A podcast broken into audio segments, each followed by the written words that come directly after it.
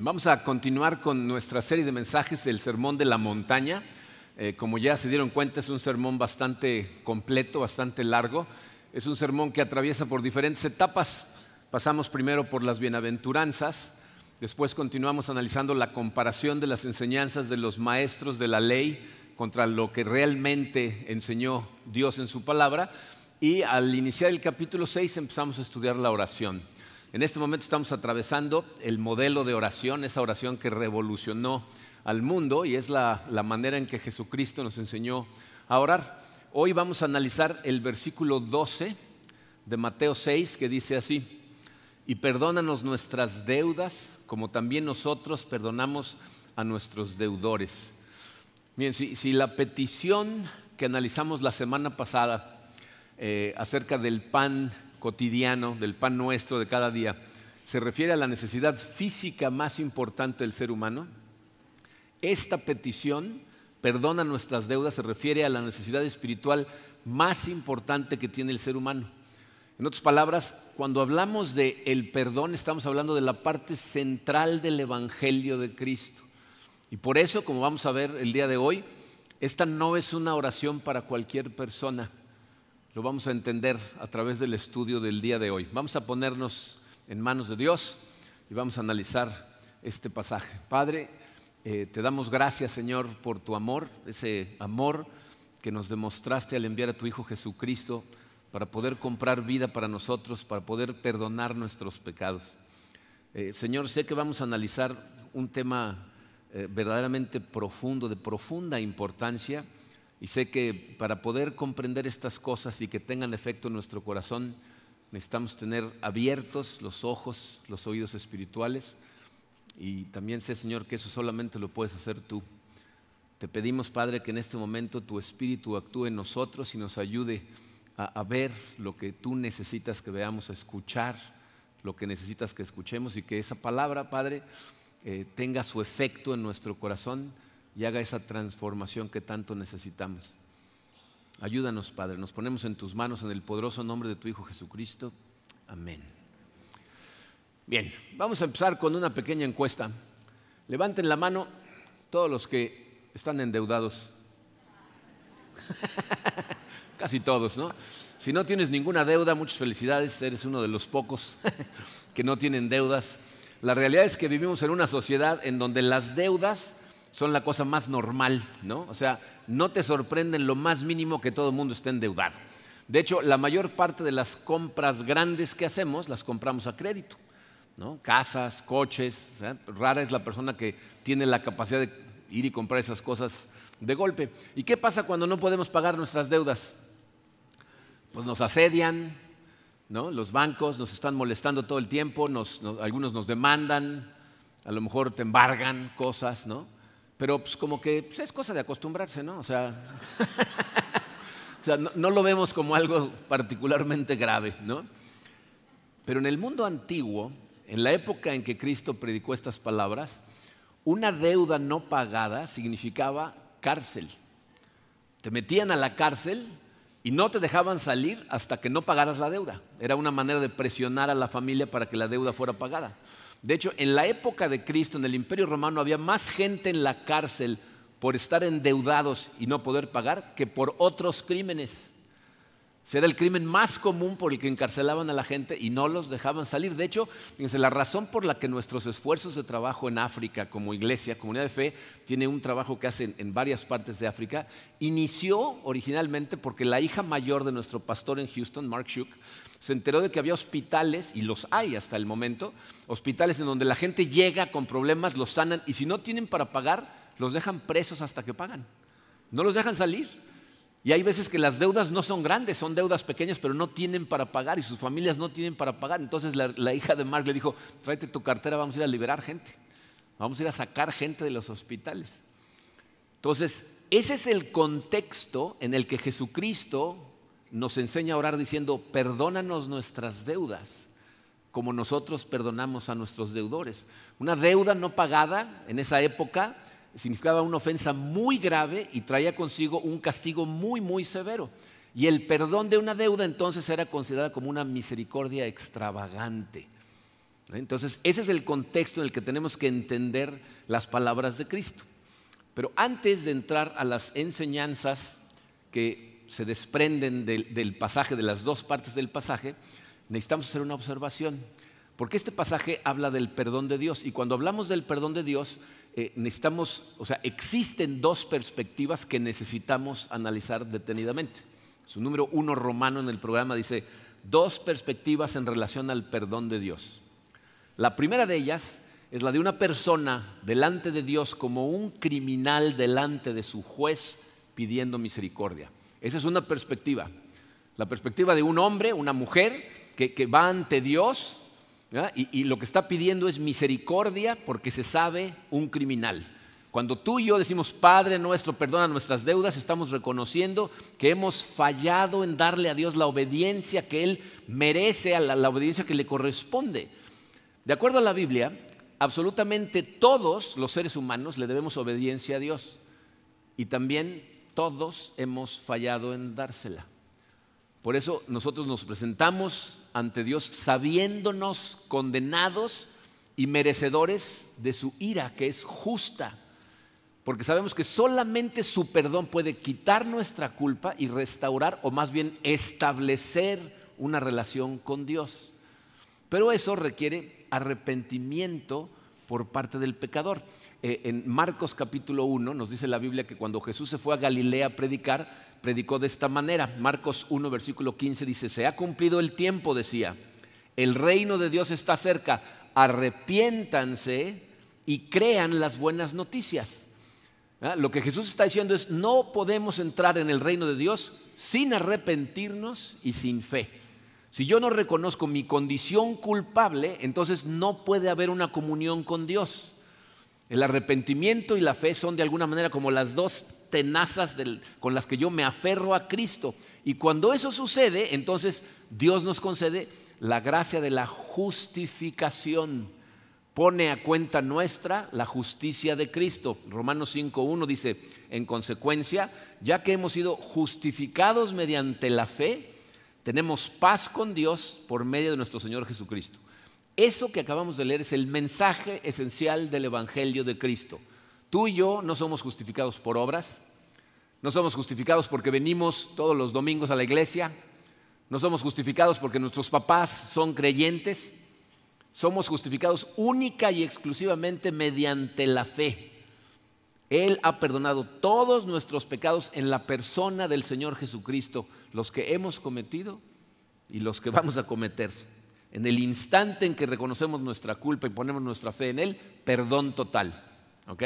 Ahora, cuando llegamos a ese punto, muchas personas a través de la historia se han preguntado, si eso es cierto, si eso es verdad, o sea, si yo ya obtuve el perdón de Dios por medio de la fe y todos mis pecados pasados, presentes y futuros han sido perdonados, entonces ¿por qué tengo que seguir recurriendo a Él todos los días a pedirle que perdone mis deudas?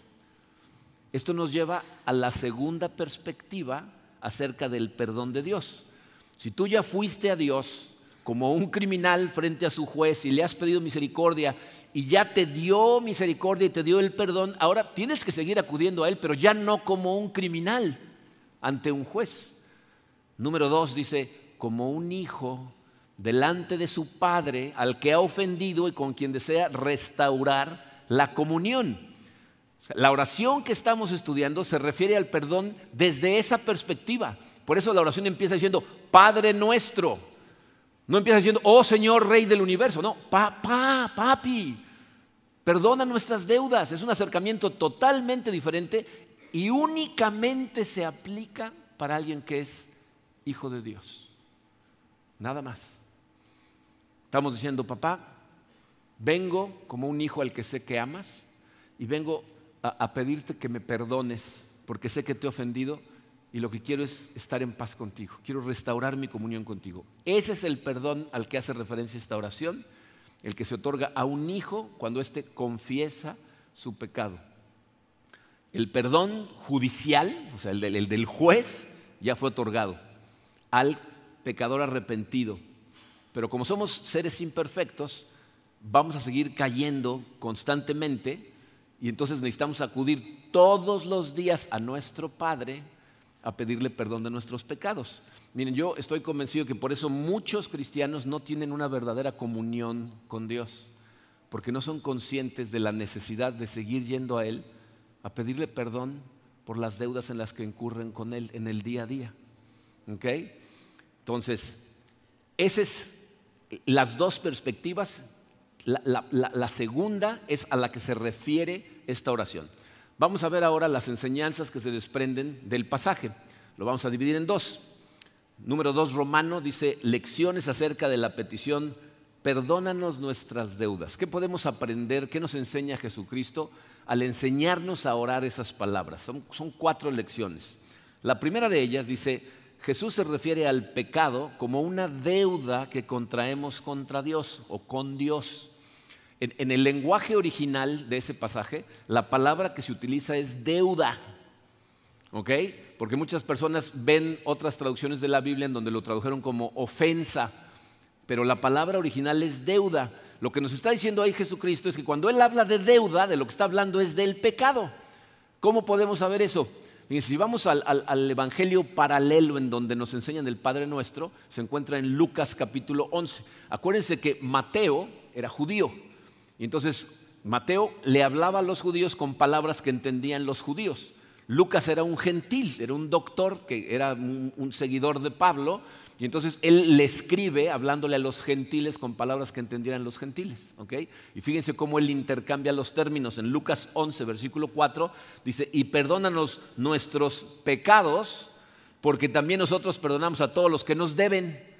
Entonces ahí está igualando pecado con deuda. Cuando Jesucristo habla de deudas, nos está hablando de pecados. Entonces, eh, la, pregunta es, ¿lo, ¿qué es un pecado? O sea, cuando, cuando, vamos, cuando ofendemos a Dios, acudimos a Él y decimos, perdona nuestros pecados. Dice, pecado, la definición teológica es falta de conformidad con la ley de Dios o la transgresión de la misma. O sea, falta de conformidad con la ley de Dios o cuando transgredimos la ley. Pecamos con Dios cuando nos quedamos cortos de alcanzar la medida de obediencia que la ley requiere o cuando rompemos sus límites. Para entenderlo de una manera más clara, la palabra más común que la Biblia utiliza en griego cuando habla de pecado es amartías, que significa literalmente errar al blanco o no alcanzar la meta. La, ley lo que hace es señalarnos cuál es el blanco o en dónde está la meta. Y cuando nosotros le tratamos de dar al blanco, tratamos de llegar a la meta y no llegamos, entonces pecamos. No llegamos a la perfección de Dios o a la perfección de su Hijo Jesucristo. ¿Cómo fallamos? ¿Cómo, ¿Cómo, rompemos esa ley? Lo hacemos de dos formas. La primera, ya la mencioné, desobedeciendo. ¿No? Tú sabes cuál es la ley de Dios, la conoces si has estado estudiando su palabra, pero pues como somos seres caídos, tenemos la tendencia a romper esa ley. A veces ¿no? E, e, es de pensamiento, ¿no? O sea, nada más cuando te das cuenta ya deseaste a alguien que lo atropelle un camión, ¿no? O sea, ya, ya, caíste en pecado, ¿no? Hay cosas que hacemos a propósito, hay cosas que hacemos sin querer, pero cuando desobedecemos la ley de Dios la estamos rompiendo. Pero hay otra manera en que la rompemos que muchas veces ni cuenta nos damos. Cuando le robamos la gloria a Dios, también estás rompiendo su ley. Piensen en esto. ¿Cuál, es el mandamiento más importante según Jesucristo y sus enseñanzas? ¿Cuál es? Amar a Dios con todo nuestro corazón, con toda nuestra mente, con todas nuestras fuerzas. Les voy a decir lo que eso significa. Significa que tu principal deleite en esta vida debería de ser Dios. Piensa cómo te deleitas tú en la relación que tienes con las personas a las que amas con todo tu corazón. Es un deleite para ti. Bueno, si tú amaras a Dios con todo tu corazón, con toda tu mente y con todas tus fuerzas, tu principal fuente de deleite sería Dios.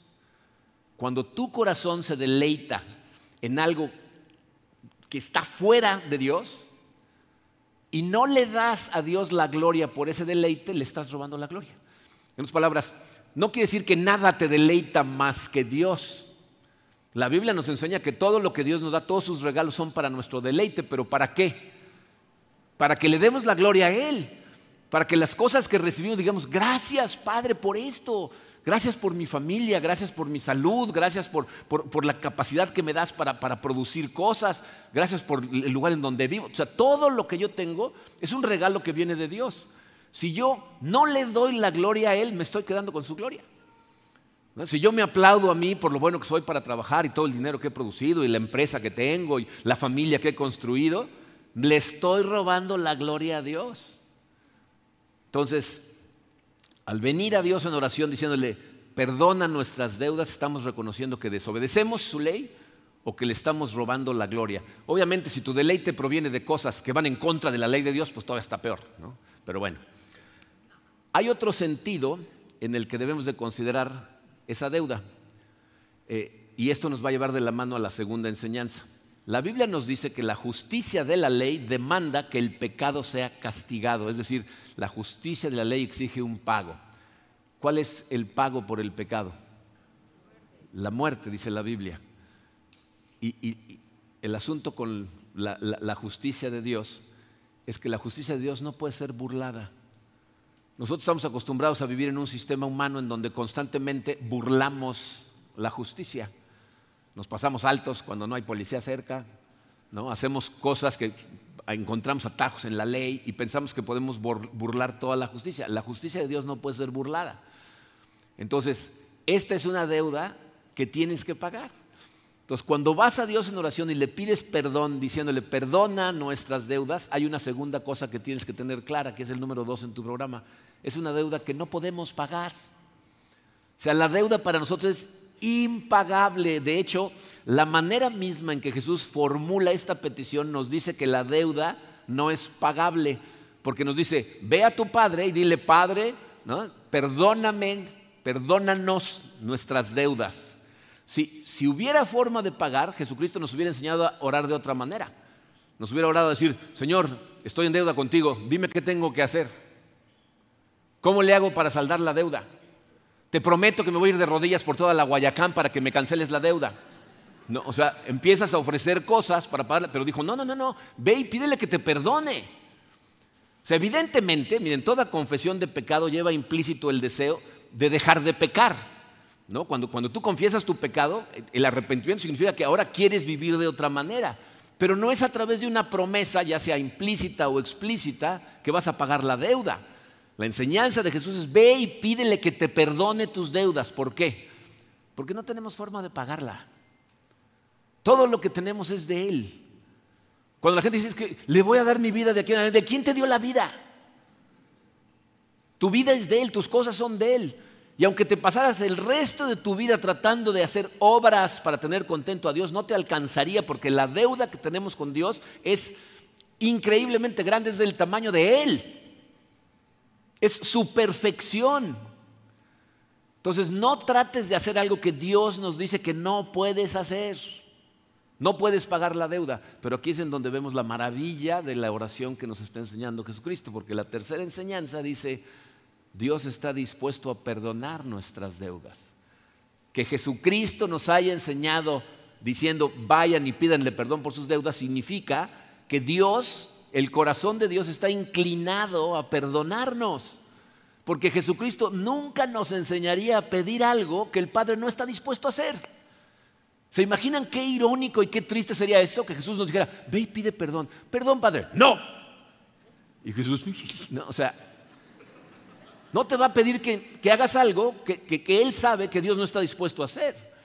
Eso significa que tú y yo podemos ir y pedir perdón por nuestros pecados con la confianza de que estamos orando conforme a la voluntad de Dios. Y cuando oramos conforme a la voluntad de Dios, ¿qué nos enseña la Biblia? primera carta de Juan, capítulo 5, versículo 14, dice, esta es la confianza que tenemos al acercarnos a Dios, que si pedimos cualquier cosa conforme a su voluntad, Él nos oye. ¿Cómo podemos saber si estamos pidiendo conforme a su voluntad? Si oramos basándonos en este modelo de oración que Cristo mismo nos enseñó. ¿Cómo empieza esta oración? Santificado sea tu nombre, empieza con Él. Venga tu reino, que se haga tu voluntad. O sea, empezamos dándole gloria a Dios y luego pasamos a nuestras necesidades reconociendo que el que provee todas nuestras necesidades es Él. Danos hoy nuestro pan cotidiano, perdona nuestras deudas O sea, no debemos tener la menor duda de que Dios está dispuesto a perdonarnos. Eh, miren lo que dice el Salmo 86, versículo 5. Oh Señor, eres tan bueno, estás tan dispuesto a perdonar, abundante en misericordia para con todos los que te invocan. O sea, Dios está totalmente dispuesto a perdonar, es decir, a darle misericordia a toda la gente que lo invoca. Ya no me cabían versículos en su programa, pero apunten por ahí Miqueas 7:5, Miqueas capítulo 7, versículo 5, dice que Dios se deleita en la misericordia. ¿Se han puesto a pensar en lo que eso significa? Que Dios se deleite en la misericordia, es decir, cuando Dios perdona a un pecador, eso alegra su corazón. Le da alegría poder perdonar a un corazón. Sin embargo, hay algo que debe de suceder para que Dios nos pueda perdonar. La enseñanza número cuatro dice, la confesión es necesaria para que nuestros pecados sean perdonados. Dios te quiere perdonar, pero nosotros necesitamos reconocer nuestros pecados, porque esa es la única posibilidad en que podemos permitirle a Dios hacer una transformación, cuando reconocemos que somos pecadores. En primera de Juan 1.9 eh, dice, si confesamos nuestros pecados, Dios que es fiel y justo, nos los perdonará y nos limpiará de toda maldad. ¿Por qué dice fiel y justo? Fiel porque cumple sus promesas. Él nos prometió que nos va a perdonar. Entonces Dios es fiel y nos va a perdonar. ¿Y por qué es justo? Porque si tú pusiste tu fe en Jesucristo, significa que Cristo murió en la cruz y cargó con tus pecados, es decir, pagó por tus pecados. Está interviniendo por ti sentado a la derecha de Dios y cada vez que tú pecas y vas en confesión, Él dice, ese pecado yo ya lo pagué. Dios es justo y no va a pedir una repetición del pago. Ya se pagó. Si te hiciera pagar otra vez sería injusto. Entonces, Dios que es fiel y justo nos los perdonará si confesamos. Mira, no, no sé qué hay en tu pasado. No sé si hay cosas que te cargan realmente, de esas cosas que hicimos que cuando regresan a nuestra mente nos quitan el sueño. Eh, pero necesitas entender, en la Biblia lo que nos está enseñando Jesucristo es que si tú confiesas tu pecado verdaderamente arrepentido, Dios está dispuesto a perdonarte inmediatamente. ¿Ustedes recuerdan la lista de terribles pecados que cometió David? Cuando era rey de Israel. Cometió una serie de pecados que la verdad empieza con lujuria. Tiene lascivia en su mente, empieza a ver una mujer que se está bañando, abusa de su poder como rey, la manda a traer, comete adulterio, luego miente para cubrir su pecado, trata de engañar al marido para que piense que el embarazo de esa mujer viene de él y cuando no funciona, asesinato. El profeta Natán lo confronta de una manera muy inteligente. Los invito a leer 2 de Samuel 12, más adelante para que vean lo que hace el profeta Natán. Pero una vez que lo confronta y David entiende lo que hizo, escuchen lo que sucede. 2 de Samuel 12, versículo 13. Entonces David dijo a Natán, he pecado contra el Señor. Y Natán dijo a David, el Señor ha quitado tu pecado, no morirás. Gracias a Dios, entre la confesión de David y las palabras del profeta Natán existe la conjunción y David confesó y de inmediato Natán dijo, tu pecado está perdonado, de forma inmediata. ¿Saben qué es una cosa muy triste? Si leen eh, la, la historia de lo que pasó con David, se van a dar cuenta que David pasó más de un año antes de confesar su pecado. Y si conocen la historia de David, él mismo confiesa que durante el tiempo en que no confesaba su pecado se estaba marchitando, su vida espiritual estaba por los suelos, se había desconectado de Dios, estaba a punto de morir y después confiesa. Y yo casi, casi puedo imaginarme a Dios durante todo ese año viendo a su hijo amado David sufriendo de esa manera, diciéndole, ya confiesa. Yo te quiero perdonar, pero necesitas reconocer lo que hiciste. Entonces Dios desea perdonarnos. Dios desea comunión con nosotros. Si, eso no fuera verdad, ¿para qué hubiera mandado a su Hijo Jesucristo? ¿Para qué el sufrimiento de Jesús si Dios no te quiere perdonar? Pero nada de eso es posible mientras el pecado nos separe de Él. Tenemos que ir a Él con humildad hacer una confesión genuina y específica. esto se trata de que tú reconozcas las cosas que hiciste, no que vayas y le digas, Señor, he pecado mucho, perdón. Se trata de que reconozcas en detalle lo que hiciste ante Dios, porque necesitas verte como realmente eres para entender tu condición. Miren, aquí en, la iglesia tenemos un ministerio que se llama Celebremos la Recuperación.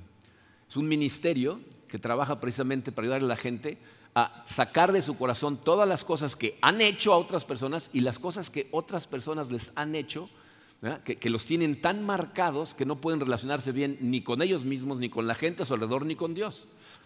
Parte de ese proceso es un programa que cuando llegan al cuarto paso tienen que hacer un inventario de todas las cosas que han hecho a otras personas en su vida. Es una de las partes más difíciles del proceso porque te tienes que ver como realmente eres, reconocer todo lo que has hecho. Pero la parte más difícil es el siguiente paso porque entonces se lo tienes que confesar a un mentor. Y ahí es en donde casi toda la gente sale corriendo. Ya no quieren seguir. Porque reconocer la clase de cucaracha que somos es muy doloroso, pero es necesario. Entonces necesitamos confesar y si confesamos verdaderamente arrepentidos, Dios nos perdona. Miren, yo sé que hay personas que piensan que esa es una enseñanza muy peligrosa. O sea, si yo le enseño a la gente que si pides perdón, Dios te perdona, hay gente que dice, pues entonces puedo seguir pecando. Al fin voy y le pido perdón y me perdona, ¿no? Hay gente que se toma la gracia de Dios a la ligera pero como se los he tratado de explicar muchas veces, una persona que piensa de esa manera es una persona que realmente no ha sido salvada por Dios. Les voy a leer un versículo, tampoco lo tienen en su programa, escriban por ahí, Judas 4. Judas es una cartita muy cortita, es nada más un solo capítulo, por eso no hay capítulos, nada más hay versículos. Entonces Judas, versículo 4, escuchen bien, dice, el problema es que se han infiltrado entre ustedes ciertos individuos que desde hace mucho tiempo han estado señalados para condenación. Son impíos que cambian en libertinaje la gracia de nuestro Dios. Ahí está el problema. Son gente no creyente que cambian en libertinaje la gracia de nuestro Dios y niegan a Jesucristo, nuestro único y soberano Señor es gente que no tienen el menor respeto por Dios, no tienen temor de Dios y por lo tanto no son salvos, porque solamente una persona que no cree en Dios puede convertir la gracia de Dios en libertinaje. El perdón de Dios, cuando tú realmente entiendes tu condición de miseria, debería darte tal gratitud que te lleve a no querer pecar más, no pensar, ¡wihi! Al revés, te empieza a dar asco tu pecado. Eso es lo que significa verdadero arrepentimiento, un dolor por saber que estás pecando. Entonces, eso es lo que Jesús nos muestra con esa enseñanza. Vamos como hijos de Dios a nuestro Padre que nos ama y le pedimos perdón porque volvimos a caer con la intención de restaurar nuestra relación con Dios y de caminar de una manera diferente de ese momento en adelante. Ahora, Jesucristo añadió una cláusula a esta petición que es súper importante, que es como termina el versículo 12, dice, como nosotros perdonamos a nuestros deudores. Y miren, esta, esta parte es tan importante que cuando terminó de enseñar todo el Padre Nuestro, lo siguiente que hizo fue ampliar el contenido de esa parte. Dicen los versículos 14 y 15 de Mateo 6, porque si perdonan a otros sus ofensas, también los perdonará a ustedes su Padre Celestial. Pero si no perdonan a otros sus ofensas, tampoco su Padre perdonará a ustedes las suyas. Dice, esta petición es la única petición del Padre nuestro que Jesucristo consideró tan importante que necesitó ampliar un poquito más. Por lo tanto, necesitamos profundizar en esto. Lo que Jesús nos está diciendo es que de alguna manera el perdón de Dios está relacionado con nuestra capacidad de perdonar pero no como mucha gente ha interpretado a través de la historia de forma radicalmente equivocada. Entonces vamos a analizar esto. Número tres, Romano dice, relación entre nuestro pecado y el perdón, perdón, entre nuestro perdón y el perdón de Dios. Les voy a decir primero lo que esto no significa. No significa que el perdón de Dios depende de nuestro perdón. No puede significar eso. Si esto fuera así, Jesús nos hubiera enseñado a orar de una manera diferente, nos hubiera enseñado a decir, perdónanos nuestras deudas debido a que nosotros ya perdonamos a los que nos ofendieron a nosotros, a los que nos deben a nosotros. Lo que dice es, como también nosotros perdonamos a nuestros deudores. Miren, si hay un tema que se mantiene constante a través de todas las escrituras es que la salvación que Dios ofrece es única y exclusivamente por gracia, sin pago. La gracia es algo que recibimos, valga la redundancia, gratuitamente sin merecerlo. Entonces, si esto significara que el perdón de Dios depende de que nosotros perdonemos, sería una contradicción a todo lo demás que enseña la Biblia. De hecho, la oración misma que nos está enseñando Jesucristo sería una contradicción contra sí misma, porque acabamos de ver que Jesús nos enseñó que no podemos pagar la deuda. Y si no podemos pagar la deuda, ¿cómo nos va a enseñar ahora Jesucristo que podemos presentar un pago por nuestra deuda perdonando a otras personas? Fíjate, cuando tú pagas una deuda, no pides después que te la perdonen. ¿No? O sea, tú no vas al banco cuando terminas de pagar la tarjeta de crédito y dices, oye, ya terminé de pagar, ya perdónenme. ¿Les dices eso? ¿Qué les dices? Ya cancélenla. Me están queriendo cobrar más, ya la pagué, ¿no? Cancelen la deuda. Entonces, Jesucristo no nos está enseñando que podemos cancelar la deuda. Estamos pidiendo que nos la perdonen. Por lo tanto, la relación no es de méritos, no es de amenaza por parte de Cristo. Más te vale que perdones, porque si no, perdón. No es una amenaza, la relación, se puede ver de dos formas. La primera de ellas, letra A, es una relación comparativa. Está comparando los dos perdones. Dice, como nosotros perdonamos a nuestros deudores, ahí eh, el énfasis de esa frase recae en la palabra nosotros. O sea, lo que Jesucristo nos está enseñando es esto. Si nosotros, tú y yo, que por naturaleza tendemos al resentimiento, ahora por la obra del Espíritu Santo perdonamos a nuestros deudores, ¿cuánto más Dios estará dispuesto a perdonarnos, siendo que ha sido Él el que ha hecho la obra en nosotros de darnos un corazón perdonador? O sea, si somos honestos, ¿cuál es la disposición natural de tu corazón cuando te ofenden? O sea, ¿cómo respondes antes que te acuerdes que eres cristiano? ¿Cómo? ¿No? O sea, enojado, ira, amargura, deseos de venganza, ¿no? Esa es nuestra primera inclinación. Pero ahora, como nos está transformando el Espíritu Santo, de pronto empezamos a darnos cuenta que empezamos a sentir deleite al perdonar a otra persona. Entonces, ser testigo de tu propia transformación te debería de dar la confianza de saber que Dios es un Dios perdonador. Y al mismo tiempo, Fíjate, el que tú estés dispuesto a perdonar es un testimonio de que la gracia de Dios está obrando en tu corazón. O sea, tu corazón está empezando a reflejar el corazón de Dios. Aunque lo reflejamos de una manera pequeñita, pero empieza a haber un reflejo del corazón de Dios en tu propio corazón. Entonces, es una relación comparativa, como, como se acuerdan en Mateo 7 cuando dice, si ustedes, padres que son malos, saben darle buenas cosas a sus hijos, cuánto más su padre... Es, lo mismo. ¿Ok? Pero bueno, entonces por un lado es comparativa. Por otro lado, letra B, es una relación de apremiamiento. Me explico. La comprensión del perdón divino es algo que nos apremia, nos compele, nos mueve, nos empuja a perdonar.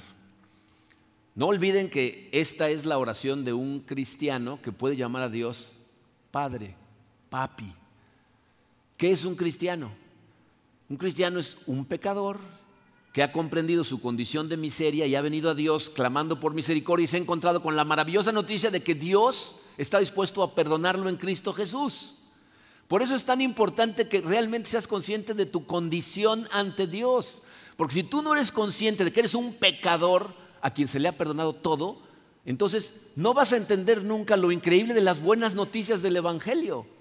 Pero si lo entiendes, eso debería de moverte a querer perdonar a la gente que te ofende tal y como Dios lo hizo contigo. Dice Pablo en 2 Corintios 5, inicio del versículo 14 y final del 15, dice, pues el amor de Cristo nos apremia.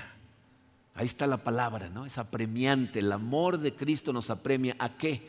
Dice, para que los que viven ya no vivan para sí, sino para aquel que murió y resucitó por ellos. ¿Para qué murió Cristo y resucitó? Para perdonarte. La única forma que tenía de perdonar todos tus pecados era cargar con ellos en la cruz, morir sacrificándose Él, dando el pago que requiere la ley para que tú fueras perdonado. Entonces, cuando tú entiendes el Evangelio, cuando comprendes que Jesucristo por amor a ti murió para poder perdonarte, entonces el amor de Cristo te compele, te empuja, te mueve a perdonar. Entonces la relación que existe entre el perdón de Dios y el nuestro no es de méritos, no es de amenaza, sino es comparativa y es apremiante. Ahora, vamos a ver qué es lo que esa cláusula significa, o sea, cuáles son las lecciones que obtenemos acerca de nuestra capacidad de perdonar. Es el número cuatro Romanos, lecciones acerca de nuestra capacidad de perdonar. A toda velocidad son cuatro enseñanzas. Número uno, un espíritu perdonador es una marca segura de que hemos sido perdonados por Dios. O sea, una persona que ha sido perdonada por Dios es perdonadora.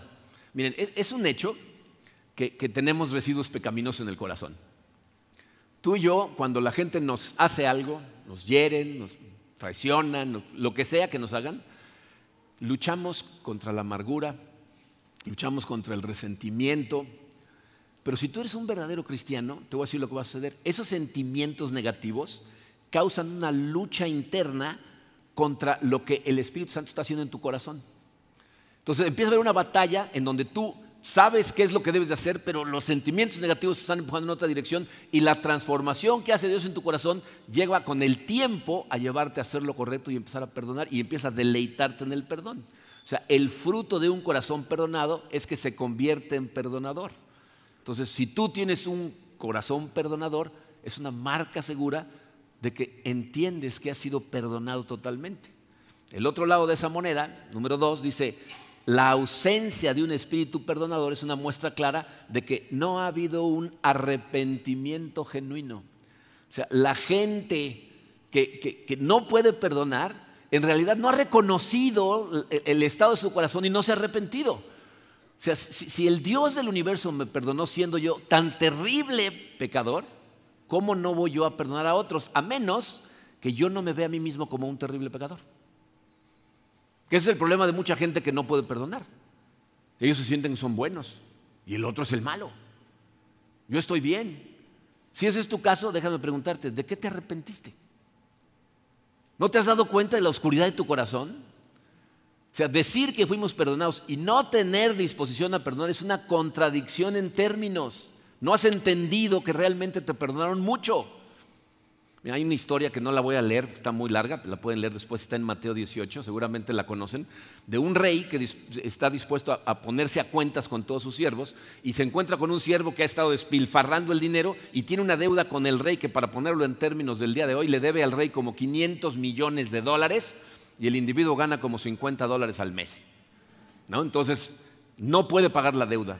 Y el rey le dice, págame la deuda, no puedo. Y el rey le tiene misericordia y le dice, ok, cancelamos tu deuda, te voy a perdonar. Y lo deja ir. Y el individuo sale y se encuentra con un amigo que le debe 50 dólares. Y le dice, págame mis 50 dólares, no tengo para pagar. Y lo mete a la cárcel hasta que le pague. Y cuando el rey se entera, se pone furioso, lo manda a traer y le dice, yo tuve misericordia contigo, no deberías de haber tenido tú misericordia con alguien que te debía tanto menos de lo que tú me debías a mí. Y estas son las palabras de Jesucristo en esa parábola. Así también mi Padre Celestial los tratará a ustedes, a menos que cada uno perdone de corazón a su hermano. ¿Qué significa perdonar de corazón? Significa que tú tomas la decisión de perdonar y de la mano de Dios le dices, Señor, ayúdame a perdonar a este individuo. Entonces, una vez que has perdonado, ya no vuelves a sacar a colación lo que te hicieron. Cuando vuelves a tener un problema con esa persona, dices, ah, otra vez, como la semana pasada que me hiciste. Ya no. Al revés, cuando llegan esos sentimientos negativos con algo que supuestamente tú ya perdonaste, lo que haces es los tomas cautivos y los llevas ante Dios. Le dices, Señor, yo quiero perdonar a esta persona, ayúdame a sacar estas emociones de mi corazón, te las entrego a ti. Cada vez que vienen, en lugar de simplemente recrearte en cómo lo atropella el camión, lo que haces es llevarle esos pensamientos a Dios. hasta que te permite verdaderamente orar por esa persona y bendecirlo, aunque te haya hecho lo que te haya hecho. Si, si no haces eso, la oscuridad en tu corazón va a seguir reinando y va a tomar cada vez más control de tu corazón si tú no luchas contra esas cosas. Pero, fíjense, esto nos lleva a una tercera enseñanza que es muy importante. Dice, esta enseñanza sobre el perdón debe ponerse dentro del contexto de otras enseñanzas acerca de nuestra relación con otros. ¿A qué me refiero? Lo que Jesús nos está enseñando no es que cuando alguien te hace algo, tú simplemente lo perdonas y se acabó. De hecho, hay enseñanzas que nos dicen, si un hermano peca contra ti, ve y repréndelo. Y si no te escucha, ve con dos testigos y repréndelo otra vez. Y si no los escucha, repréndelo con toda la iglesia. Y si no los escucha, trátalo como si fuera un no creyente. Sácalo de tu vida. Lo que tenemos que entender nosotros es que perdonar y restaurar una relación no es lo mismo. El perdón no tiene que ver con lo que la otra persona hace. Dios nos pide que perdonemos porque todos los mandamientos de Dios son para nuestro bien. Cuando tú perdonas a alguien, eliminas la amargura de tu corazón que te envenena la vida y envenena a todos los demás. Es por tu propio bien que lo perdonas, no por lo que el otro haga, no porque se arrepienta, no porque te pida perdón. Cuando Cristo estaba en la cruz, no le dijo a su padre, perdona a los padres porque ya los veo medio arrepentidos. No, no. dijo, perdónalos porque no saben lo que hacen. Entonces nosotros perdonamos porque Dios nos manda a perdonar para nuestro propio bien, independiente de lo que otro haga. Ahora, restaurar la relación con el otro, eso sí depende del otro. Si el otro verdaderamente se arrepiente, pide perdón y cambia su comportamiento y hace cosas para asegurarse que su comportamiento nunca va a regresar al que tuvo antes, entonces a lo mejor yo estoy dispuesto a restaurar la relación. Pero si no, no tengo que restaurarla, pero tengo que perdonarlo. Eso es lo que nos enseña Jesucristo. Y la última, dice, en esta enseñanza, Cristo implica que entre sus discípulos habrá motivos constantes para pedirse perdón. Ya sé que esto nos causa a todos un shock. ¿Cómo? ¿Entre nosotros? La iglesia sería un lugar perfecto si tan solo no hubiera gente, ¿no? Pero, pero la iglesia es la gente, somos la iglesia. Vamos a tener causas para tener que perdonarnos mutuamente toda la vida, aún entre nosotros, y es algo que necesitas entender. O sea, todos tenemos todavía rastros en nuestro corazón de la naturaleza caída, nos vamos a equivocar, vamos a hacer cosas que van a herir a otras personas, y lo que debe reinar en nuestro corazón es la paz de Cristo. Debemos de aprender a pedir perdón y a otorgar perdón a la gente. Eso es lo que debe de reinar en tu corazón. Entonces, analiza tu vida. ¿Cómo está tu relación si estás casado con tu pareja? Con tus hijos. ¿Estás dispuesto a cuando cometes un error tener la humildad de ir y decir perdón? Cuando la gente los agarras en un mal día, un día de estrés o lo que sea, y te piden perdón, ¿estás dispuesto a decir, no pasa nada? Yo espero que me tengas la misma paciencia que yo te voy a tener a ti. Reina en ti esa paz con tus compañeros de trabajo, con tus subordinados, con tus jefes, con tus vecinos, hay gente a la que llevas años sin hablarle por algo que te hicieron alguna vez. A lo mejor te pidieron perdón, pero no estás dispuesto a perdonar. El perdón es por tu propio bien. Es muy triste la cantidad de gente con la que yo tengo oportunidad de interactuar que están amargados en su corazón por cosas que les hizo alguna persona que ya ni siquiera está en su vida. Y siguen amargados. Hay gente incluso que la persona que les hizo algo ya hasta se murió pero no lo pueden perdonar. ¿Cómo es que no puedes perdonar? La realidad es que no quieres perdonar, porque piensas que perdonarlo es dejarlo irse de gratis. Pero acuérdate de una cosa, Dios dijo, mía es la venganza, yo pagaré, tú perdona. Eso es lo que nosotros tenemos que aprender a hacer. Darle gracias a Dios por el perdón que nos ha dado y extender ese perdón a toda la gente a nuestro alrededor. Entonces tú y yo no somos perdonados por perdonar, pero todo el que ha sido perdonado obtiene de Dios un corazón perdonador. Yo le pido a Dios que nos ayude a hacer una evaluación honesta de nuestro corazón para realmente ver lo que hay ahí, saber lo que está pasando ahí. Porque ¿saben cuál es la evidencia más clara de la salvación de una persona? Cómo trata a los demás. Es la evidencia más clara. El fruto del Espíritu, que está descrito en Gálatas 5, versículos 22 y 23, habla de características que tienen que ver con las relaciones humanas, cómo amas a la demás gente, qué pacientes en tus relaciones, qué tan humilde, bondadoso, qué tanto dominio propio. O sea, son cosas que son relacionales. Entonces, ¿quieres saber si eres salvo? ¿Cómo tratas a los demás? ¿Qué tan dispuesto estás a extender ese perdón?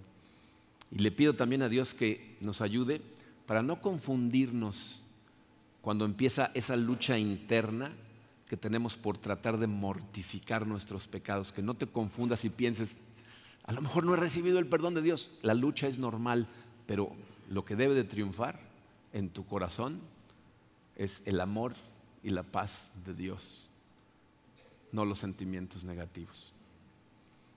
Por eso, nosotros estamos totalmente agradecidos con Cristo. Porque gracias al sacrificio que hizo en la cruz, tú y yo fuimos perdonados de todos. Y tú has puesto tu fe en Cristo, todos tus pecados han sido perdonados. Y eso es lo que proclamamos al mundo cuando celebramos la cena del Señor. Porque eso es lo que representa la sangre y el cuerpo de Cristo que fue entregado para el perdón de nuestros pecados. El Evangelio de Cristo. Entonces preparen sus elementos. Vamos a orar y vamos a celebrar juntos la cena del Señor.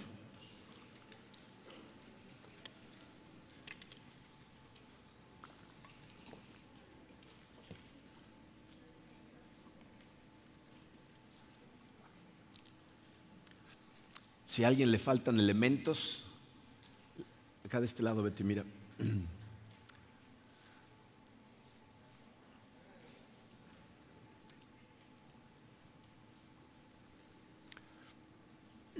Muy bien. Vamos a orar.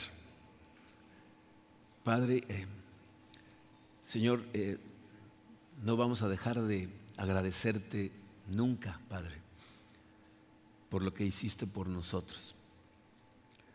Gracias, Señor, por haber enviado a tu Hijo Jesucristo, quien vino a esta tierra sabiendo a lo que venía, a vivir una vida perfecta para luego entregarse voluntariamente a ser crucificado, dar su vida y derramar su sangre para el perdón de todos nuestros pecados, Señor.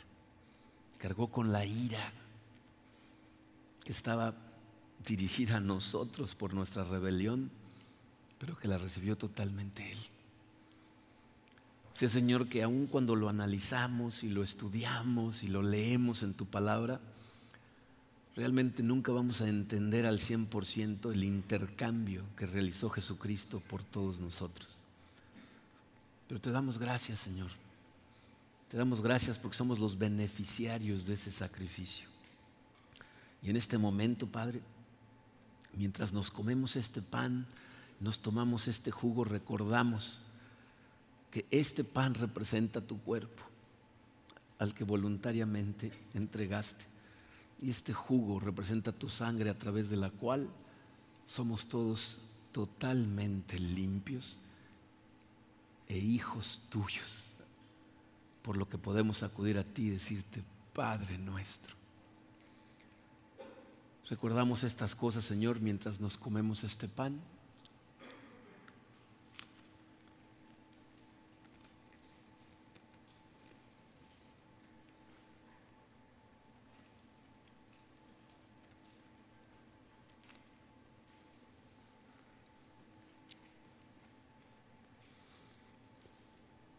Y agradecemos profundamente, Señor, el que hayas derramado tu sangre por el perdón de nuestros pecados y lo recordamos, Señor, mientras nos tomamos este jugo.